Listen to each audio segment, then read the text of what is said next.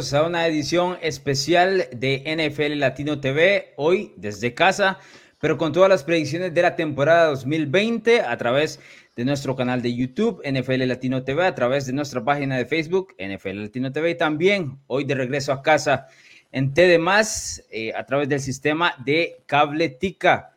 Paso a saludar al equipo de NFL Latino porque este es uno de los programas que más nos gusta a través del año, que es cuando predecimos todo lo que va a suceder en la temporada y al final damos precisamente nuestro pronóstico sobre el Super Bowl, en este caso la versión 55. Don Sergio Gómez, bienvenido. Hola, hola, Alonso, a Bruno, a todos los que nos ven, tanto por las redes sociales como ya por más otra vez. Un gusto estar aquí nuevamente y pues siempre lo digo, siempre lo digo, este es mi programa favorito de toda la temporada y ojalá que, así como lo dije la temporada pasada, que mis predicciones sean correctas y no sean tan osadas, ¿verdad? Siempre va a haber tal vez un cierto grado de, pues, de mandarse ahí, como se, como se conoce eh, popularmente, pero, pero muy feliz de estar aquí con ustedes compartiendo. Así es, don Bruno Milano. Hola, Alonso, Sergio y todos los que nos ven, sí, ya de vuelta por temas.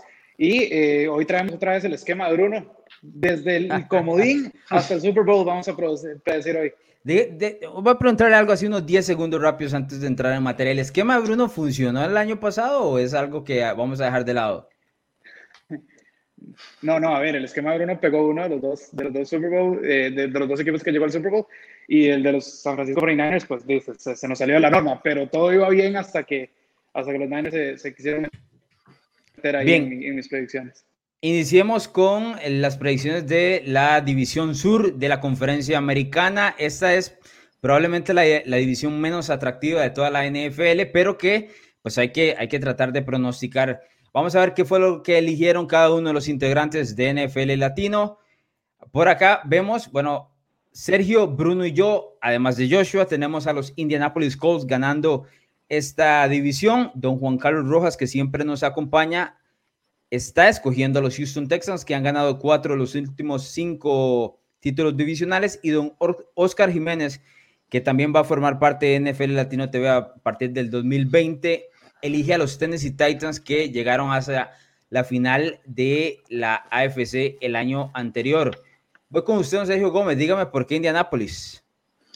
Bueno, definitivamente esta, esta división tiene un matiz extraño, ¿verdad? Un matiz eh, complicado de predecir, puesto de todo lo que ha pasado durante desde la temporada pasada con los, con los Tennessee Titans, como lo mal que lo hizo los Houston Texans en el offseason, llevándose o más bien dejando ir a, de DeAndre Hopkins. Creo que este equipo, ya con Philly Rivers eh, al mando, creo que sí va a tener mejores posibilidades de, pues, de sobresalir y dar ese paso que se necesita en una franquicia que ya de por sí está plagada de talento en muchas zonas del campo, realmente.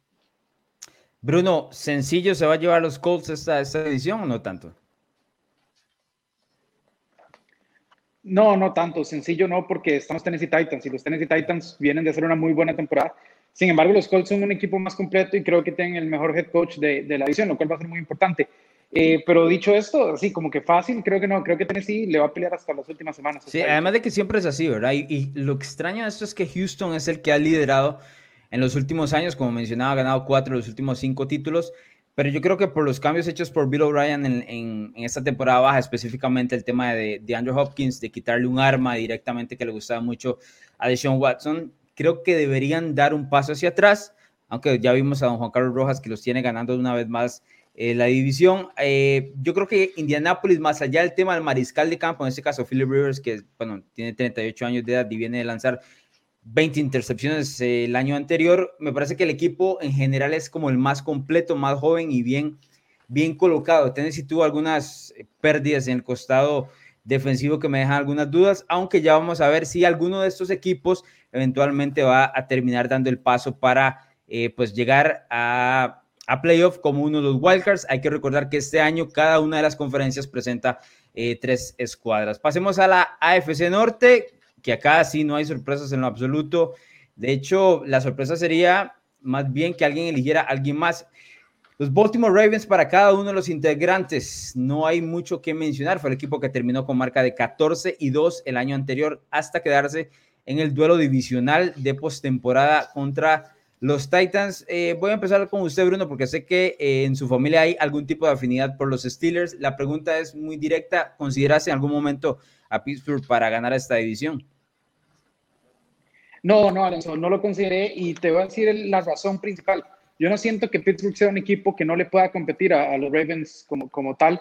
Lo que pasa es que no sé, no estoy confiado en lo que puede hacer Big Ben Roethlisberger eh, en cuanto a la durabilidad. No sé si vaya a jugar la temporada entera y esa es una preocupación que tengo, que en cualquier momento Big Ben puede caer y por ende no veo que un equipo que no tenga a Roethlisberger sano todo el año pueda competir a los Baltimore Ravens. ¿Lo ves igual, Sergio? Sí, totalmente. Yo creo que eh, los Baltimore Ravens tienen varios pasos sobre los demás en esta, en esta división, aunque sí considero que, pues, creo que la pelea no va a ser tanto eh, con quién, eh, quién, va, quién le va a ganar a Baltimore, sino también quién se va a dejar ese segundo puesto en la división, tanto con Pittsburgh y Cleveland ahí, en, en la AFC Norte. Bien, saludando a algunos de los muchachos, por ejemplo, Héctor Acosta tiene un punto bastante importante, dice el factor localidad a tomar en consideración. Esta temporada es la más complicada de predecir, por supuesto, porque el tema del 2020, el COVID y demás, el hecho de no jugar con, con su afición, el hecho de que ahora solo uno de los equipos, tanto de la conferencia nacional como americana, va a terminar teniendo un bye week eh, en playoff, va a ser muy, muy difícil. Yo creo que esto es un punto y aparte de lo que conocemos en la NFL de los últimos 20 años hacia atrás creo que aquí nos vamos a dar cuenta que a la hora de, predecir o tratar de predecir partidos y ganadores de división, eh, aquí hay un, punto de aparte, es decir, va a ser un inicio completamente distinto en el 2020 y a ver cómo es que los equipos manejan esa idea de terminar siendo número uno dentro de cada conferencia, que muchos lo van a estar buscando, pero no creo que todos tengan realmente la posibilidad. Vamos con la AFC Este que arroja algo muy curioso. Y voy a citar a lo que nos dijo don Sergio Gómez en el chat que tenemos de NFL Latino. Dice, esto es lo más 2020 que podemos tener. Y sí, tiene absolutamente toda la razón, porque los integrantes de NFL Latino eligen a los Buffalo Bills como campeones de la AFC Este, un equipo que no ha ganado esta división desde 1995. Además, ya conocemos, los New England Patriots han sido dueños de esta zona en 17 de los últimos 19 años. Explíqueme, don Sergio Gómez. Bueno, de hecho, las cosas que han pasado se explican por sí solas, la razón por la cual todos escogimos a los Buffalo Bills, incluyendo la de hoy, que estamos grabando eh, pues miércoles y con la salida de Mohamed Sanu, ¿verdad? Una pieza menos en esa, en esa ofensiva para los Patriotas y que pues obviamente no estamos acostumbrados a, tener eh, a los Buffalo Bills como favoritos para ganar esta división después de todo lo que ha pasado y, y, el dominio que han tenido los Patriots durante tantos años. Sin embargo, los Buffalo Bills claramente repuntan fuerte para esta temporada tanto como el talento que tienen, como más bien cómo están también eh, coachados, ¿verdad? Sean McDermott ha hecho un gran trabajo en esta, en esta franquicia y yo creo que sería un, un desastre si, si, los Buffalo Bills no se llevan esta, esta división. Bruno, hace un par de semanas atrás hablamos sobre la FC este eh, la como debe ser y yo los vi a ustedes inclinados como que por ahí iban con New England más o menos, de que se metían por un web y ahora no los veo metiendo las manos por los pechos. ¿Qué pasó ahí, don Bruno Milano? Que, que Cam Newton no me, no me inspira mucha confianza. Eh, no entiendo eh, básicamente cómo, cómo se va a desenvolver. Eh, si no tenían más el año anterior, menos ahora que Sanu no está. Yo sé que Sanu no fue una gran parte de la ofensiva del año anterior, pero al fin y al cabo, eh, prefiero tener a Sanu que, que, un hueco, ¿verdad? Y eso es lo que, eh, lo que está sucediendo. Vamos a ver cómo se desenvuelve Josh McDaniels con Cam Newton, pero sí es cierto que la, la imagen de los Patriots de cara a esta temporada es un poco complicada. Sin embargo, al final de cuentas es Belichick y si Belichick nos ha enseñado algo es que tiene magia oscura o algo, pero, pero se la saca de la manga. Eh, Sergio, básicamente el tema en England ahorita, cuanto, cuanto hablamos al tema de talento, no se trata de un tema de talento en general, sino la gente que está poniendo en England en playoff es que se está agarrando directamente de Belichick. Sí, totalmente, totalmente. Yo creo que, que, que, es esa falta de costumbre de ver a alguien diferente en esta división lo que nos hace dudar tal vez un poco sobre, sobre digamos, si van a ser los Patriotas, qué, qué va a pasar con ellos. Sin embargo, creo que todo, todo repunta, que, que finalmente vamos a tener, después de tantas, de tantas temporadas, a, a unos New England Patriots sin, sin playoffs para este 2020. ¿Qué pasa con los otros dos equipos, tanto Nueva York como Miami? Eh, Creo que, creo que los dos están en, fuertes etapas de reconstrucción, no creo que sea un problema tanto para Búfalo, eh, que, que, es el, el, principal contendiente aquí, sin embargo, yo sí veo bien el proyecto de Miami, no tanto el rumbo de, de, de los Jets. Vos, Bruno, ¿cómo ves a esos dos equipos que no los hemos mencionado tanto, pero que por ahí algunos los están considerando, por lo menos para dar alguna que otra sorpresa en la AFC este? Sí, yo creo que Miami, Miami a, a luchar, creo que tiene un equipo suficiente como para luchar no para realmente competir la, la, división, pero sí puede ser el que determine alguna, alguna derrota que, que le cueste pues, tanto a los Patriots o a, los Bills eh, pues, alguna aspiración. Eh, los Jets no, los Jets creo que dieron un paso para atrás muy grande, dejando ir a Jamal Adams, que era pues, el capitán básicamente de esa defensa, y eh, pues no confío en absoluto en lo que pueda hacer Adam Gates para mejorar este equipo. Sí, bueno, pasemos a la última que es la FC Oeste, que yo creo que aquí no hay espacio para arrojar sorpresas. El campeón del Super Bowl 54 se encuentra precisamente en esta división. Estamos hablando de los Kansas City Chiefs, donde absolutamente todos los colocan como ganadores de la AFC Oeste. El equipo de los Chiefs ha ganado esta división en los últimos cuatro años y se apresta por intentarlo a lograr una quinta vez. Señores, y voy con usted, eh, Bruno. ¿Hubo alguna duda sobre el tema de Kansas City? Yo creo que no, ¿no? No, no, no, no. Cuando, cuando un equipo gana el Super Bowl y está básicamente intacto a lo que fue el, el año anterior, eh, creo que sería un, un, pues un crimen o tal vez un poco ignorante ponerlos pues bajando un, escalón, un escalón. Más bien hay que considerar que ahora Mahomes está más feliz porque ya tiene su billete, eh, Travis Kelsey también, eh, y pues el equipo está entero, ¿verdad? Entonces no veo cómo, cómo este equipo puedan, puedan bajarle ese título divisional. ¿Quién viene en ese segundo puesto, don Sergio Gómez, en esa FC Oeste? Ah, e, está, está muy complicado realmente y yo quiero ver esa, esa, esos duelos divisionales esta temporada. Eh, por el momento me quedo con Los Ángeles Chargers, pero no doy por sentados a los Denver Broncos e inclusive a los, a las Vegas Raiders un poco más para atrás. Obviamente no va a ser el segundo de esta, esta eh, división, pero claramente puede ser un caballo negro para cualquiera eh, de los tres en cara. Eh, ya a, ver temas de postemporada eh, avanzada la, la, temporada regular, ¿verdad? Bien, ¿están listos para los wildcards, señores, los comodines de la AFC? que aquí sí vienen algo distinto, tengo que mencionarlo eh, en las elecciones de todo el equipo de NFL Latino TV. Voy a iniciar con usted, don Bruno Milano, porque eh, pues es el único que trae a Los Ángeles Chargers, además de los Steelers y los Titans. Como pueden ver, don Juan Carlos Rojas no da eh, comodines, pero es porque estas campeones divisionales los estamos tratando de anotar para la batalla de predicciones eh, que siempre hacemos en el 2020, que don Juan Carlos Rojas siempre nos ha acompañado, por lo menos así lo ha hecho en los últimos dos años, de hecho campeón hace un par de años atrás, pero eh, pues el equipo de NFL Latino da sus, sus predicciones de comodines. Dígame, don Bruno Milano, eh, ya sabemos, Steelers, Titans y Chargers, ¿por qué Los Ángeles Chargers? Eh, bueno, Alonso, yo toda la temporada he hablado que son un caballo negro. Entonces, eh, pues hablar también de ellos y después venir a, a, quitarlos, ni siquiera darles chances para, para, entrar a los playoffs hubiera sido un poco, un poco hipócrita, tal vez de mi parte. Sin embargo, sí tengo que mencionar que lo pensé muchísimo porque, bueno, Derwin James se vuelve a lesionar, pero después vuelvo a ver el roster y digo, bueno, es que sí, se fue Derwin James, pero sigue siendo un gran roster. Eh, los Killer Browns se me asomaron por ahí, pero pero no, no, no me atreví a quitar a los Chargers. Creo que los Chargers tienen un, un mejor proyecto y un mejor equipo que los Browns. Eh, Sergio, explíqueme los Cleveland Browns. Bueno, este es un equipo que al igual que los Chargers está cargado de talento y lo he, lo he dicho mil veces en el podcast de los rookies. Yo estoy eh, creyendo fielmente en que el golpe tan fuerte que se llevó este equipo de Cleveland la temporada pasada, con esos, con esos egos, yo siento que ese Odell Beckham Jr., ese Jarvis Landry, ese Baker Mayfield no les va a dejar permitir que eso, que eso se vuelva a repetir. Y yo creo que también Kevin Stefanski les puede traer eh, un mejor, ¿verdad? Un mejor destino tal vez para, para los Cleveland Browns esta temporada.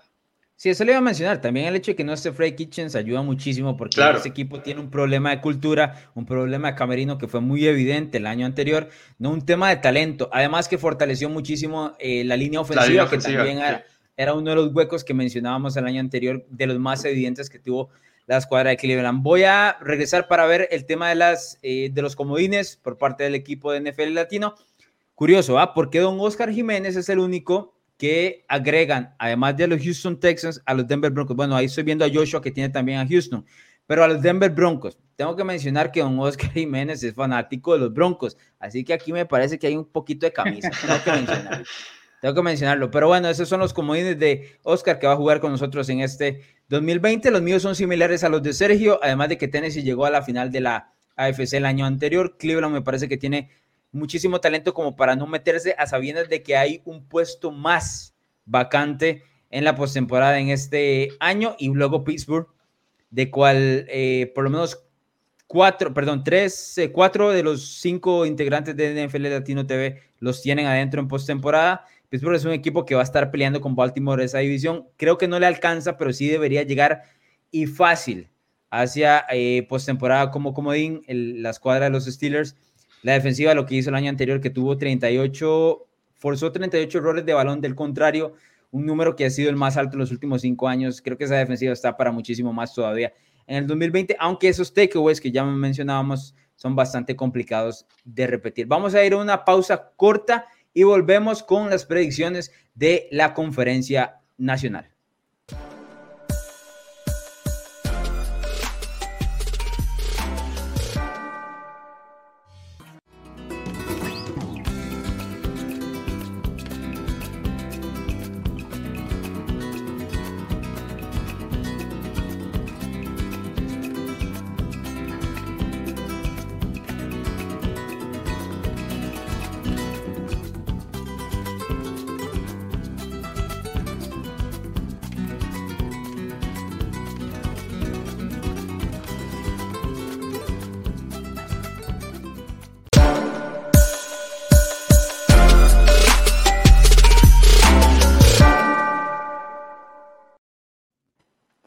De regreso en NFL Latino TV, gracias por estar con nosotros a través de nuestro canal de YouTube, en Facebook Live también, y por supuesto, de regreso en nuestra casa en TD a través de la cabrera de Cabletica. Tiempo de conversar sobre las predicciones de la conferencia nacional, que esta, tengo que mencionarlo así, don Bruno Milano, esta es, una, esta es la conferencia más cargada de toda la NFL. Esta es una guerra total. Hay demasiados equipos que pueden competir ahí por, por un puesto, no solo en las divisiones, sino también en los comodines. Ha sido, ha sido un verdadero dolor de cabeza para decir esto. Pero bueno, el esquema Bruno, ah, ahí está. vamos a seguir con el esquema Bruno. Eso yo lo voy a sacar, lo voy a sacar en enero, a ver si, a ver qué tanto sacó ese esquema. Guárdeme esa foto, Sergio, que nos mandaron por ahí. sí. Para ver qué tanto está los picks. No, bueno, pero pasemos al sur de la Nacional, que es en definitiva una de las mejores divisiones para este 2020 con la llegada de Tom Brady y Rob Gronkowski a los Tampa Bay Buccaneers. Las elecciones del equipo de NFL Latino tienen cuatro de ellos a el equipo de los New Orleans Saints, que son favoritos en las apuestas para ganar esta división, y don Sergio Gómez y yo tenemos a Tampa Bay. Voy con usted, don Bruno Milano, dígame por qué New Orleans vuelve a ganar esta división luego de hacerlo tres años de manera consecutiva. Eh, yo creo que es, básicamente viene por el lado de la química, la, química que ya tienen eh, los New Orleans Saints es algo que Tampa Bay Buccaneers van a conforme transcurre la temporada. Ya los, Saints pasaron ese proceso, además de que se reforzaron bien. Eh, el hecho de que venga Malcolm Jenkins, el hecho de que venga Emmanuel Sanders, creo que hacen de este equipo que ya era un contendiente, un súper contendiente. Y creo que a Tampa Bay le va a costar en las primeras semanas pues encontrar esa química que los haga realmente competir. De que van a competir, lo van a hacer. Pero el hecho de tener que adjudicar unas semanas para encontrar ese ritmo, eh, pues como, como equipo total, creo que es algo que los Saints hicieron y por eso le doy el, beneficio de la duda a los Saints, sin estar muy convencido, sin estar muy convencido. Yo sabía que yo iba a llevar a Tampa Bay, eso yo lo tenía claro desde hace semanas. Pero dígame usted, don Sergio Gómez, ¿por qué se volcó por los Buccaneers? Bueno, yo estaba revisando todas las aristas que podían eh, tomar uno para, para finalmente llevar a cabo esta decisión. Y finalmente me decanté por los Patriotas por un detalle muy importante y es el calendario. Realmente el calendario de los New Orleans Saints está mucho más complicado que el de los, que los Tampa Bay Buccaneers. Les toca enfrentarse a San Francisco, a Filadelfia, a Kansas City, Green Bay, eh, a los Angeles Chargers, a los Minnesota Vikings. O sea, son nombres muy pesados y realmente eh, si nos ponemos a ver en comparación, ¿verdad? Al, pues al calendario de los Tampa Bay Buccaneers, en donde se tienen que enfrentar a equipos diferentes como Denver, Chicago y Los Angeles Rams, que eh, en el papel son menos, menos eh, fuertes que, que, los que se van a enfrentar a los New Orleans Saints, yo creo que ahí hay bastantes posibilidades para que deje ir un, un par de partidos eh, los New Orleans Saints, aunque también me gustaría ver, ¿verdad?, cómo se desarrolla ese, ese juego en semana 1 en, en, New Orleans, a ver, cómo, a ver qué es lo que nos presentan estas dos, estas dos franquicias para esta temporada. Ojo este comentario. En serio, Tampa, se me hace como los Browns de la temporada uh. anterior. Hay mucha, hay mucha expectativa sobre Tampa Bay este año, que yo creo que ahí es donde está la manera similar que nos dice Don Hugo sobre lo que hizo Cleveland el año pasado. Lo que pasa es que hay ciertos puntos de jugadores y entrenadores probados. Bruce Arians ha estado toda su vida en esta liga, ha sido campeón del Super Bowl eh, con los Steelers. Eh, eh, se me olvida, Top Bowles, el entrenador defensivo, es uno de los mejores entrenadores defensivos cuando estuvo con Arizona en su momento y luego le añadís a Tom Brady a una ofensiva que el año pasado fue de las mejores de toda la NFL, no solo a Tom Brady, es que ese es otro de los puntos, no solo a Tom Brady, sino a Gronkowski también, que conoce a Brady de memoria, que tiene una familiaridad tremenda entre ellos dos. Entonces, me parece que esa inyección de campeones, algo que no tuvo Cleveland el año anterior y un tema de camerino que no conoce Cleveland, es una enorme, enorme diferencia como para poder hacer esa comparación. Y yo veo jugador por jugador, talento por talento del equipo de Tampa Bay y me parece que es una de las escuadras que tiene que estar apuntando directamente al Super Bowl. No hay cómo verlo de otra manera. El año anterior se nos olvida del costado defensivo. Los Buccaneers tuvieron la mejor defensa contra la carrera y mejoraron algunos de los sectores en la, en la defensiva secundaria, que sigue siendo una de las mayores incógnitas. Pero yo veo hombre por hombre y no puedo elegir otra cosa que no sea los Buccaneers. Entiendo, entiendo claro que eh, los New Orleans Saints son el equipo favorito y deben serlo. Ojo, deben serlo. Lo han ganado los últimos tres años. Además de eso, eh, los últimos dos, las últimas dos temporadas han ganado 13 partidos, lo cual es, es, bastante importante, pero eso es un equipo que ya conocemos a veces en los momentos grandes, por los últimos, en la última década, por así decirlo, no ha, no ha sido de lo mejor. Pasemos a la siguiente división, en este caso la norte, que es la que le gusta a don Sergio Gómez. Así que le voy a dar la palabra de una vez para que usted me diga, don Sergio Gómez, si es camiseta o no lo que usted se puso aquí con los Minnesota Vikings. Dígame, don Sergio Gómez. No, definitivamente no. Y un saludo a Hugo Ace, que sabemos que es el, un ferviente... Eh, un ferviente seguidor de NFL latino, Bear, Chicago Bear, de toda la vida, definitivamente, pero que me parece, eh, sobre todas las cosas, que este equipo de los Minnesota Vikings eh, finalmente se va a llevar, y me atrevería a decir que sin tanto problema, esta, esta división norte, y en especial con la nueva adquisición de, de, de del, del, ala de defensiva, Yannick Engauke. Entonces, ok, este equipo es el que mejor talento tiene, hombre por hombre, línea por línea, en esta división. Entonces, obviamente, esta división siempre va a dar de qué hablar, es una de las divisiones, me parece que eh, de las más bonitas de la NFL. Sin embargo, creo que hay una buena oportunidad y un, y un buen chance para que los Minnesota Vikings puedan ganar y llevarse esta división eh, esta temporada. Usted tiene a los Vikings también, don Bruno Milano, redoble esfuerzos aquí con, con don Sergio Gómez.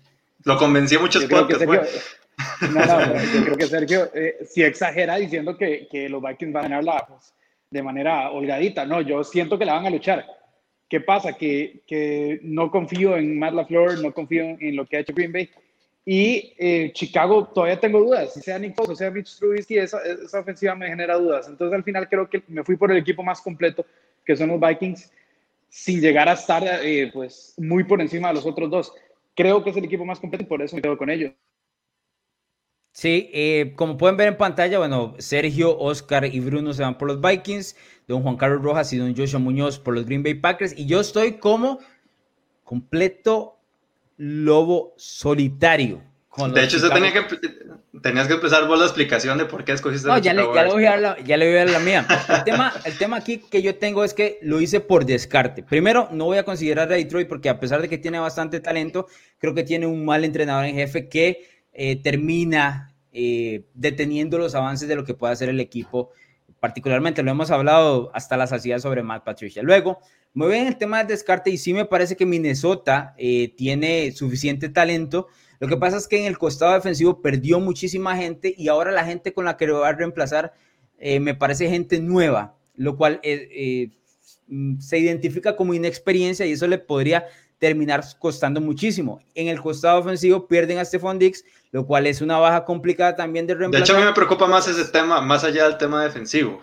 No, a mí el tema defensivo me preocupa bastante porque hay mucha inexperiencia, pero el tema de Dix no lo puedo dejar de lado tampoco porque pues era uno de los mejores alas abiertas que ha tenido Cousins, eh, a pesar de que eh, pues hubo un malestar ahí al final de las últimas semanas. Y luego el, em, el Green Bay que me parece que tuvo un 13 y 3 el año anterior, que fue sumamente inflado, que no estamos hablando de una realidad en lo absoluto de lo que eh, reflejaba la accionar de los Packers, y que se enfrentó a mariscales de campo de muy poca valía el año anterior, que lo hicieron precisamente inflar e, ese récord. Este año van a terminar enfrentándose a nombres como Tom Brady, Drew Brees, el mismo Nick Foles, y termina eh, jugando con Chicago, eh, que eso es lo que yo realmente Espero entonces va a tener un calendario como mucho más complicado. Y los Bears, de los cuales yo espero sean el equipo, o por lo menos que tengan a Fox bajo centro, tienen suficiente calidad en el costado defensivo como para cargar y ganar esta división. Yo entiendo, ojo Sergio, y eso se lo digo muy claro, yo entiendo claramente que no son los favoritos, que me estoy yendo y estoy brincando muy alto con el equipo de Chicago, no estoy diciendo que van a, vayan a arrasar, pero ninguno de los otros me convence lo suficiente, entonces voy a tomarme un chance con el cuadro de los Bears, que el año pasado apestaron al costado ofensivo y aún así terminaron con marca de 8 y 8. Ese es el análisis que tengo. Ya nos vamos a ver en diciembre. O sea, me pueden tirar todo en no, de hecho, de, hecho, tengo que ser honesto, ya para, para pasar. Eh, de, de, todo lo que he dicho durante toda la temporada, lo único que no estoy realmente seguro es de que a los Chicago Bears les, les puede ir mal dentro de esta división. Creo que, que hay bastante talento ahí, la verdad. Sí, eh, um, nos pregunta aquí don, don Eric Calderón que si Foles o Trubisky para la semana 1 eh, tiene que ser Nick Foles. El equipo se tragó el contrato de Foles. No solo eso, no solo se tragó el contrato de Foles, lo intercambiaron con todo ese gran dinero. Tiene que ser Foles. Además de que Trubisky no presenta grandes oportunidades más allá de que eh, se conoce eh, el puesto no, sino el playbook del equipo y, la verdad ha estado deteniendo mucho de esa ofensiva que tampoco tiene grandísimo talento, pero tiene suficiente como para eh, no estropearlo del otro costado. Pasemos a la siguiente división, la este de la Nacional, donde está uno de los equipos favoritos de don Bruno eh, Milano, los Dallas Cowboys, que aquí tenemos la mayoría a los Cowboys y solo don Bruno Milano a los Eagles. Dígame, don Bruno Milano, ¿cómo Filadelfia gana esta división? Filadelfia, Filadelfia gana, pues simplemente siendo Filadelfia. Tiene que dejar acá a los Cowboys ser Cowboys y listo. Eh, si Filadelfia llega y, nada más juega lo que ya saben hacer, como hicieron el año anterior, creo que los Cowboys no tienen oportunidad, más allá de que dejaron ir a Jason Garrett. el hecho de que Filadelfia haya ganado esa división con un hospital eh, significa que son bastante superiores, se consideran al menos bastante superiores a los Cowboys, que en el papel deberían tener más talento en el de pero hecho, que no lo, tienen, pues, el talento, eh, lo tienen. Poner, a poner a prueba.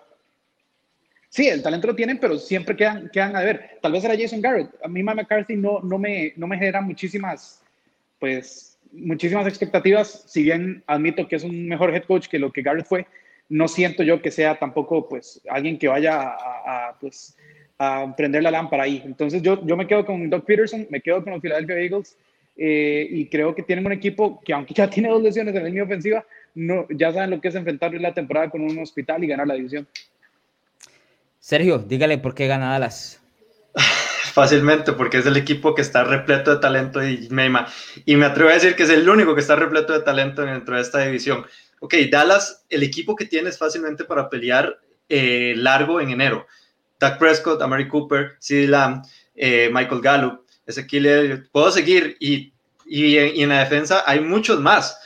Ok, este, este, es un equipo que ya con Mike McCarthy yo creo que debe dar un, mejor paso, un mejor nivel que con lo que dio eh, Jason Garrett durante prácticamente una década. O sea, simplemente no puedo ver alguna posibilidad ahorita antes de ver los partidos, porque claramente eh, ya hemos visto pues desgracias de, parte de, los Dallas Cowboys durante varias temporadas. Sin embargo, ok, eh, simplemente no hay discusión y no veo otra posibilidad de cómo no sean los Cowboys en esta, en esta división. Sí, a mí además de todo esto, yo sé que uno no puede contar con las lesiones de Filadelfia, pero el equipo sufre una mala suerte que es inevitable y, y, se No, estoy de acuerdo, pero eso se ha traducido hasta inclusive en el 2020. Ya perdieron dos hombres importantísimos en la línea ofensiva. Una línea ofensiva que es de las más confiables de toda la NFL. Ahora sin eso, habrá que mantener a Carson Wentz sano, alguien del cual usualmente no conocemos o no le podemos dar ese prototipo de un, mariscal de campo que, que pues eh, juegue los 16 partidos, más allá de que lo hizo el año anterior y en el primer duelo de, de postemporada, en el primer cuarto, pues, salió lesionado como ya... ya Por algo se trajeron a Jalen Hurts, digamos. Sí, de hecho es, es, eso y yo creo que se le está poniendo, no presión, no es la palabra presión, pero mucha expectativa a la llegada de Hurst porque no es un jugador tampoco que lance muy bien el balón, más allá de que lo hizo bien en Oklahoma el año anterior. El Big 12 no sabe defender, eso hay que dejarlo muy claro, lo cual significa que se le inflaron los números. Habrá que ver si puede hacer la, la, transición hacia la NFL y, y tener pues una buena temporada en caso de que Filadelfia lo necesite. Eh, Bruno aquí está como caballo completamente solo en la NFC este. Creo que hay un poquito de odio, don Sergio Gómez. ¿Usted me confirma o no, en ese pick? Total, total, pero totalmente. Y de hecho, yo te lo digo así, eh, Alonso, a mí me encantaría ver que un día pongas al Presi de mi lado y a Bruno del otro y que se ponga a discutir y que solamente ese, ese programa se dedique a los Dallas Cowboys. Y a mí me encantaría ver esa discusión, cómo, cómo se da entre, entre ellos dos. Sí, eso, lo vamos a hacer en algún momento, no se preocupe usted por eso. Eh, probablemente, se dañen probablemente se dañen las relaciones, pero lo vamos a hacer. Eh, dice Don Iván Durán, ¿cuál fue el mayor problema de los Cowboys la temporada pasada, aparte de Garrett? Bueno, Garrett, el principal, pero es que el, el cocheo fue el problema, definitivamente el cocheo, y las altas expectativas que siempre tiene este equipo. Pasemos a la última división, en este caso de la Nacional, la NFC Oeste, que ha arrojado en los últimos dos años a los campeones de la conferencia nacional, pero ninguno de los dos equipos, tanto San Francisco el año anterior como Los Ángeles Rams, eh, hace dos años pudieron ganar el Super Bowl. Veamos las predicciones de NFL Latino TV. Todos, señores, aparte de este servidor, con los Seattle Seahawks. Se ve demasiado verde esa pantalla. Explíqueme, don Bruno Milano. Los Seattle Seahawks, Alonso, los Seattle Seahawks son un equipazo, por donde se le vea y a donde tenían un poco de dudas, pues trajeron a nada más y nada menos que Jamal Adams. O sea, este equipo se armó para ganar eh, no solo la división, ganó, yo, bueno, lo veremos en el próximo bloque, pero yo los tengo bastante largo. Este equipo eh, es uno de los equipos que más eh, talento tiene. Creo que el salto que DK Metcalf va a dar en este segundo año es genial. Tenés a Russell Wilson, Chris Carson vuelve de estar pues lesionado.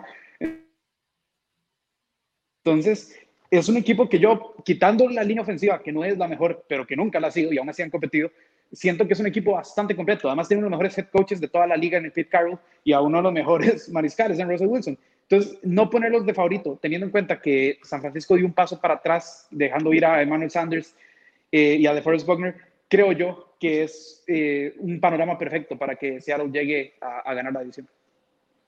Ah, yo entiendo que Seattle tiene una oportunidad. Lo que me sorprende, y aquí voy con Sergio Gómez, es que todos hayan puesto a los Seahawks. No, yo creo que, que hay un claro favorito aquí, a pesar de, a pesar de todo lo que hizo, ¿verdad? Este, los San Francisco 49ers durante la temporada pasada, y a pesar de que te trajeron a Trent Williams, un buen tackle del lado, del lado ciego que venga a cubrir eh, a, pues, pues a Jimmy Garoppolo. Sin embargo, yo creo que las piezas que se perdieron en, en los San Francisco 49ers fueron muchas bastante importantes dentro del equipo.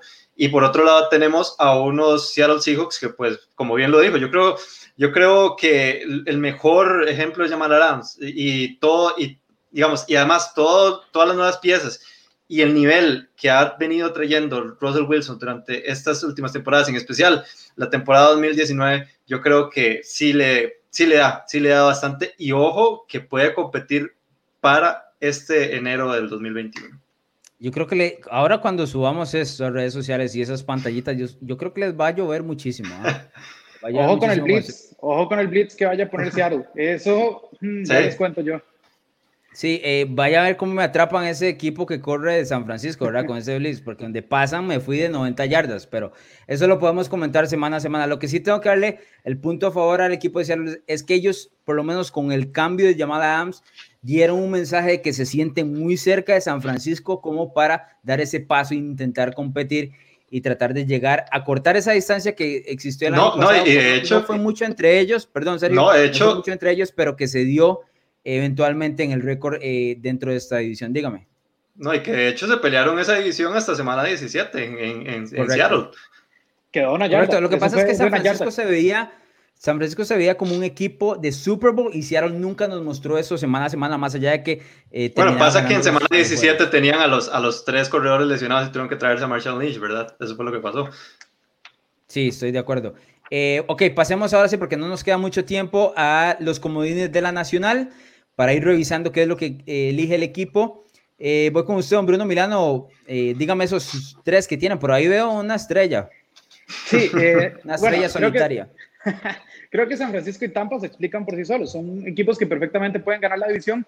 Simplemente les va a faltar un poquito. En el caso de, de Dallas, estaba a punto de poner Green Bay, pero, pero Green Bay me tiene tan enojado después de season que, que hicieron eh, lo que están básicamente disparándole en el Pierre Rodgers. Entonces, eh, y si veo el roster de Dallas, no puedo ser tan, tan, tan de vista gorda y decir que Dallas no, no, no puede pelear. Además de que Dallas tiene que competir con Washington y con los New York Giants dos veces al año, mientras que Green Bay se tiene que pegar en una, en una división más fuerte. Por eso me decanté por Dallas. Pero bueno, Dallas va a quedar en la, en la comodín, como es usual. Don Joshua Muñoz, don Sergio Gómez y don Oscar Jiménez, todos con Arizona. Explíqueme eso, Sergio.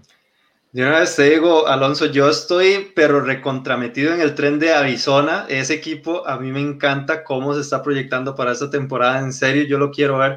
Después de la llegada de, de, de Andrew Hopkins y obviamente la, la, también la llegada del novato Asaya Simmons, yo creo que este equipo Obviamente no, no, lo, no lo vamos a poner eh, para ganar esa división eh, oeste de la nacional, pero sí para competirle y me atrevería a decir que también a los, a los San Francisco 49ers. Entonces yo sí considero de que K1 y los Arizona Cardinals se pueden meter para, eh, para, esta, para estos playoffs esta temporada. Sí, ese es, es hay que decirlo, es, es una, una apuesta arriesgada. Lo que pasa es que me llama la atención que tanto Joshua, Sergio sí, yo, los tienen, yo, yo, yo estuve impresionado porque yo hago las plantillas, yo estuve impresionado que, que hubiera mayoría ahí, la verdad. Yo solo estaba esperando el mío, nada más. Sí, sí, sí, usted pensó que estaba jugando. no, aquí juego de guapo y pongo Arizona, ¿verdad? Pero no, se, se le fueron arriba eh, con las elecciones en la conferencia nacional. Señor, vamos a ir a una pausa corta y regresamos con las predicciones del Super Bowl 55.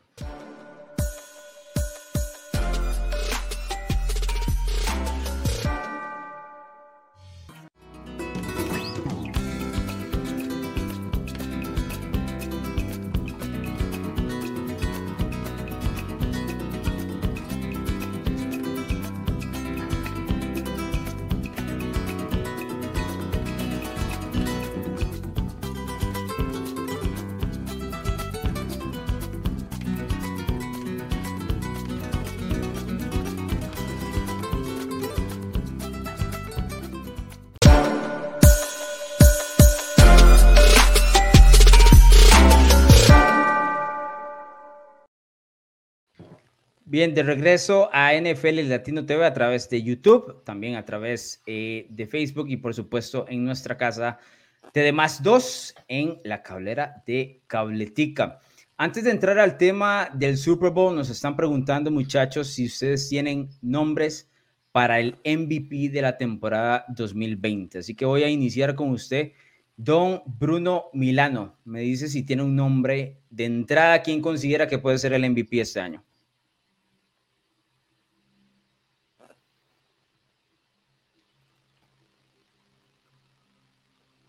No se me le escucha, don, don, Bruno. Voy con, voy con Sergio para que me diga Sergio y usted mientras arregla esos problemas técnicos que tiene de su lado. Dígame, Sergio.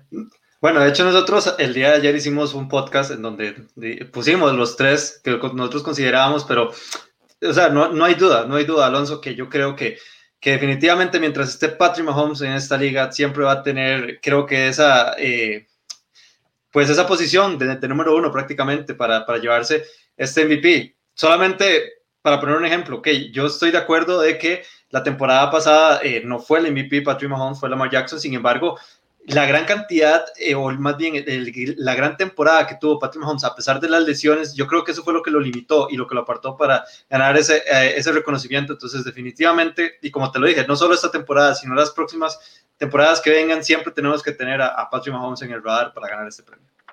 Ahora sí, Bruno, dígame. Sí, no, eh, comentaba que el episodio de los Rookies Podcast que acaba de salir ayer, está en Spotify, disponible en el canal de NFL Latino, tiene todas sus predicciones y más. Yo sí voy a decir que también me quedo con Patrick Mahomes, pero eh, tengo una, un pick interesante en el número 2 para que lo vayan a escuchar. Sí, yo ya me, puedo imaginar cuál es. O sea, no tengo, no sé cuál es, pero me puedo imaginar. Y creo que va de hecho por el lado donde, donde voy yo.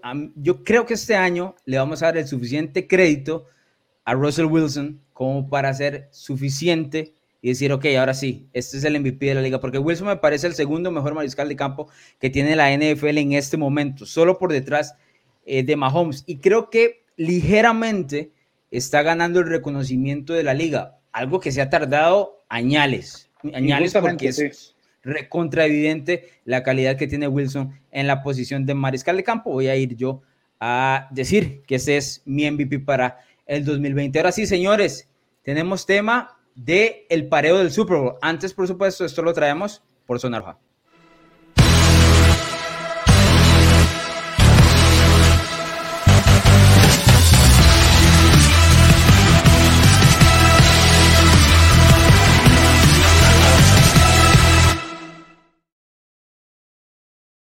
¿Cuál de los dos quiere iniciar? Tenemos aproximadamente nueve minutos para comentar del tema del Super Bowl. Voy a iniciar con usted, don Bruno Milano. No sé por qué le estoy dando tanta pelota hoy, pero dígame cuál es el Super Bowl que tiene don Bruno Milano para este 2020. Bueno, en este caso el Super Bowl 55 que se va a jugar en Tampa Bay.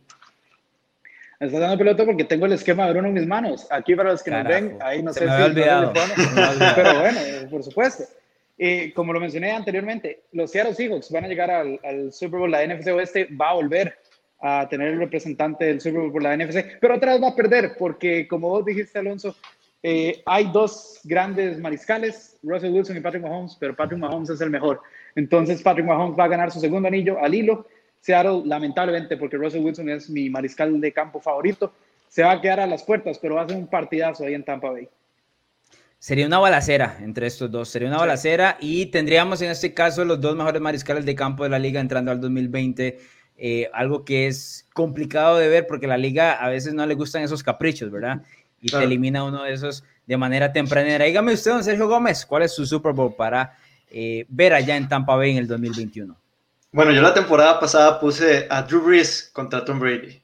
No se puede claramente esta temporada por obvias razones. Sin embargo, voy a poner a los dos más electrizantes y los que más venden en esta liga en este momento. Y por supuesto a Tom Brady y a Kansas City Chiefs con Patrick Mahomes, aunque me parece que esta va a ser la última temporada de Tom Brady y que esto podía ser un cuento como el de Peyton Manning en el Super Bowl 50, solo que se le va a voltear la tortilla y, oficialmente inicia la, esta era de Patrick Mahomes y la dinastía de los Kansas City Chiefs durante los años venideros. La gente está comprando mucho a los Chiefs. Pasa que nadie gana el Super Bowl de manera consecutiva desde el 2003-2004 cuando lo hiciera New England. Sí hay que mencionarlo, tal vez de los últimos ganadores del Super Bowl, Seattle y ahora Kansas City son los equipos que se ven como mejor preparados para intentar una dinastía. Sería un tremendo Super Bowl entre la vieja escuela y la nueva, esta nueva era del, de eh, la NFL. Voy a ir con los otros, antes de dar el mío, voy a ir con los otros eh, integrantes de NFL Latino que no están acá en la transmisión, pero que nos dejaron, por supuesto, su Super Bowl, en este caso el pareo del Super Bowl 55, don Joshua Muñoz. Esta me sorprendió mucho, tengo que mencionarlo. Conozco a Joshua y no es el mayor de los fanáticos de Baltimore, más allá de que el hermano es fanatiquísimo de los Ravens, tiene a los Baltimore Ravens contra los New Orleans Saints jugando en Tampa Bay. Ojo, que Joshua lleva, o sea, ha puesto a New Orleans como cinco años de manera consecutiva, eso, eso lo tengo en memoria. y, no le falla. No sé si es el caballo negro en Joshua Muñoz, pero lo que me sorprende no es solo que pongo a Baltimore, porque la verdad es que los Ravens están en una muy buena posición para llegar al Super Bowl, sino que los pone hasta ganando el Super Bowl. Y eso es curioso porque Don Lamar Jackson ni siquiera ha ganado un partido postemporada, ¿verdad? Entonces, eh, aquí se va directo. Los Ravens el año pasado terminaron con marca de 14 y 2 y se quedaron a manos de Tennessee, pero de acuerdo a don Joshua Muñoz van a ganar el Super Bowl 55. Ya veremos si tiene razón. Y para emparejarlo, don Oscar Jiménez también tiene, en este caso, a los Ravens y a los New Orleans Saints. Sin embargo, don Oscar Jiménez tiene a los Saints ganando el Super Bowl 55, el cual lo que dijo Sergio de Tom Brady, yo sí me atrevería a decir que sería el caso de Drew Brees si gana ya por fin su segundo anillo después de intentarlo muchísimos, por muchísimo tiempo. Me parece que en este caso sí se iría eh, por la puerta grande eh, Drew Brees, que el año pasado hasta lo, lo, llegó a especular, pero bueno, regresó. Ojo con esta, porque esta no le va a gustar a un Bruno Milano. Y es eh, la selección de don Juan Carlos Rojas, el presidente del Deportivo Zaprisa, que siempre nos acompaña y que, ojo, esto tengo que mencionarlos porque todas estas selecciones que hemos dado van a contabilizar para la batalla de predicciones que hacemos anualmente en NFL Latino TV. Y el precio morado, don Juan Carlos Rojas, amigo del programa, tiene a los Dallas Cowboys ganando el Super Bowl después de 24, 25 años. Ya, ya está, perdí la cuenta, Presi. Nada personal. Contra los Baltimore Ravens. Los Cowboys ganan. Ojo, esto tengo que mencionarlo. Porque tengo que ser claro. Don Juan Carlos Rojas es fanático de los Dallas Cowboys, ¿verdad?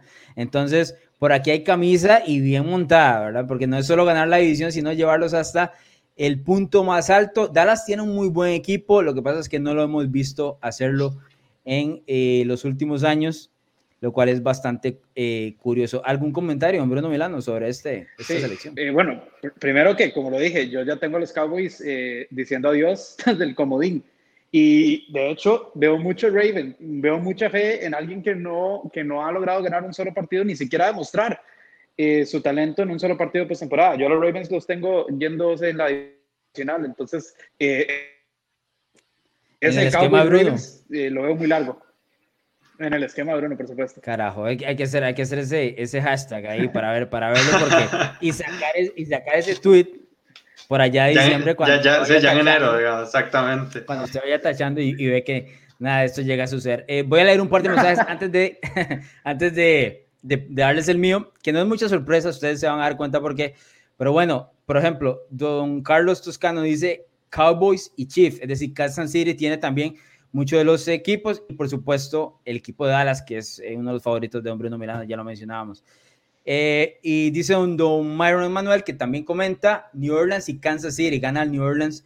Y dice que don Juan Carlos Rojas, en las esperanzas de los Cowboys son las mismas que llegue Marcelo Alzapri. Eso, eso lo va a entender solo la gente de Costa Rica, pero bueno, buen detalle. Otro más, San Francisco contra Kansas City, Cristian Estrada. Ese ¿Otra vez? lo vimos el año pasado. Es muy difícil que alguien repita de tal manera. Pero bueno, les voy a dar el mío para que ya y vamos cerrando este programa de predicciones 2020 con el Super Bowl 55. El mío no es mucha sorpresa, señor. Ya un Sergio Gómez se lo dijo y yo comparto completamente lo que dijo Sergio. Más allá del retiro de Tom Brady, no creo que sea así. Kansas City ante los Tampa Bay Buccaneers. Y en este caso, el ganador son los Buccaneers. Yo sé que usted me va a decir, bueno, pero usted está montado en este tren, en este bandwagon completamente. Señor, ¿por qué no voy a hacerlo? Si llega un equipo que estuvo a las puertas de postemporada el año anterior con marca de 7 y 9 y con un mariscal de campo como Winston que lanzó 30 intercepciones, ahora llega el mejor mariscal de campo de todos los tiempos que todavía tiene algo en el tanque. Llega su mejor amigo Rob Gronkowski, tiene un equipo realmente armado para el Super Bowl. ¿Por qué no me voy a montar? Yo sé que muchos me dicen, bueno, pero si usted está vuelto loco poniendo a los Buccaneers ahí. No, no se trata de eso. Es que estamos hablando de que si me voy, si voy a elegir algún ganador del Super Bowl, voy a elegir al que, al que los gana siempre. Y ese es el número 12 que ahora juega en Tampa Bay, además de que sería una grandísima historia. Pero tengo que mencionar que del otro lado tienen que estar los campeones, y en este caso son eh, los campeones del Super Bowl 54, los Kansas City Chiefs. Estuve dudando entre Baltimore y Kansas City, pero creo que será Kansas City. Sin duda alguna, será un grandísimo duelo. Ojo, tengo que mencionar esto. Voy a echarme un poquito de flores, ¿puedo? Dos segundos de flores nada más. En los últimos 10 años, en los últimos 10 años, por lo menos uno por lo menos uno de los eh, representantes del Super Bowl he logrado pegar y un par de años los dos. ¿ah? Así que tenga cuidado con esa predicción. De Sergio Gómez, estamos bien apuntados. Aunque tengo que mencionar, Sergio, que no estoy muy feliz de que compartamos porque usted a veces se pega unos batazos rarísimos de los cuales bueno, compartimos. Un batazo miedo que llaman, dígame. compartimos y a la vez no, porque yo tengo ganando a Kansas City y vos tenés ganando a Tampa, ¿verdad? Entonces ahí puede haber una. Ahí, puede estar la diferencia, ¿verdad? No, no, ahí estoy, ahí compro, ahí compro. Pero bueno, señores, tenemos que irnos ya para ir cerrando. Eh, nos vamos, don Bruno Milano. No, un gusto. Este programa siempre es uno de los mejores que, o de los que más disfruto yo también. y por qué no, si es el único momento donde podemos exponer el esquema de Bruno y después traerlo a finales de temporada para ver qué es precisamente lo que dije. Se pueden subir al tren, hay mucho campo, hay mucho campo. El esquema de Bruno ya salió, pero hasta la saciedad. Nos vamos, don Sergio Gómez. No, hasta luego, Alonso, Bruno, y también a todos los que nos ven. Como siempre, me encanta, me encanta este, eh, eh, dar las predicciones. Y ya, la próxima semana, finalmente, semana uno, como le decía a Bruno la semana eh, ayer, perdón, en, el podcast de los rookies, nada mejor que complementar un poco este año tan feo como una buena, un, buen partido, ¿verdad? De fútbol americano ya el próximo jueves con, de, los, de los Kansas City Chiefs y contra los, contra los Houston Texans. De hecho, cuando inicie la temporada, yo creo que es lo más normal que nos vamos a sentir en el 2020, por lo menos los que nos gusta todo el tema del fútbol americano y seguimos eh, la NFL. La próxima semana que inicie la liga vamos a tener, por supuesto, la batalla de predicciones que les gusta mucho a la gente. Todavía no hemos declarado a Bruno Milano campeón el año anterior. Hay una polémica por ahí, pero se la explicamos la próxima semana. Nos escuchamos precisamente la próxima semana, señores.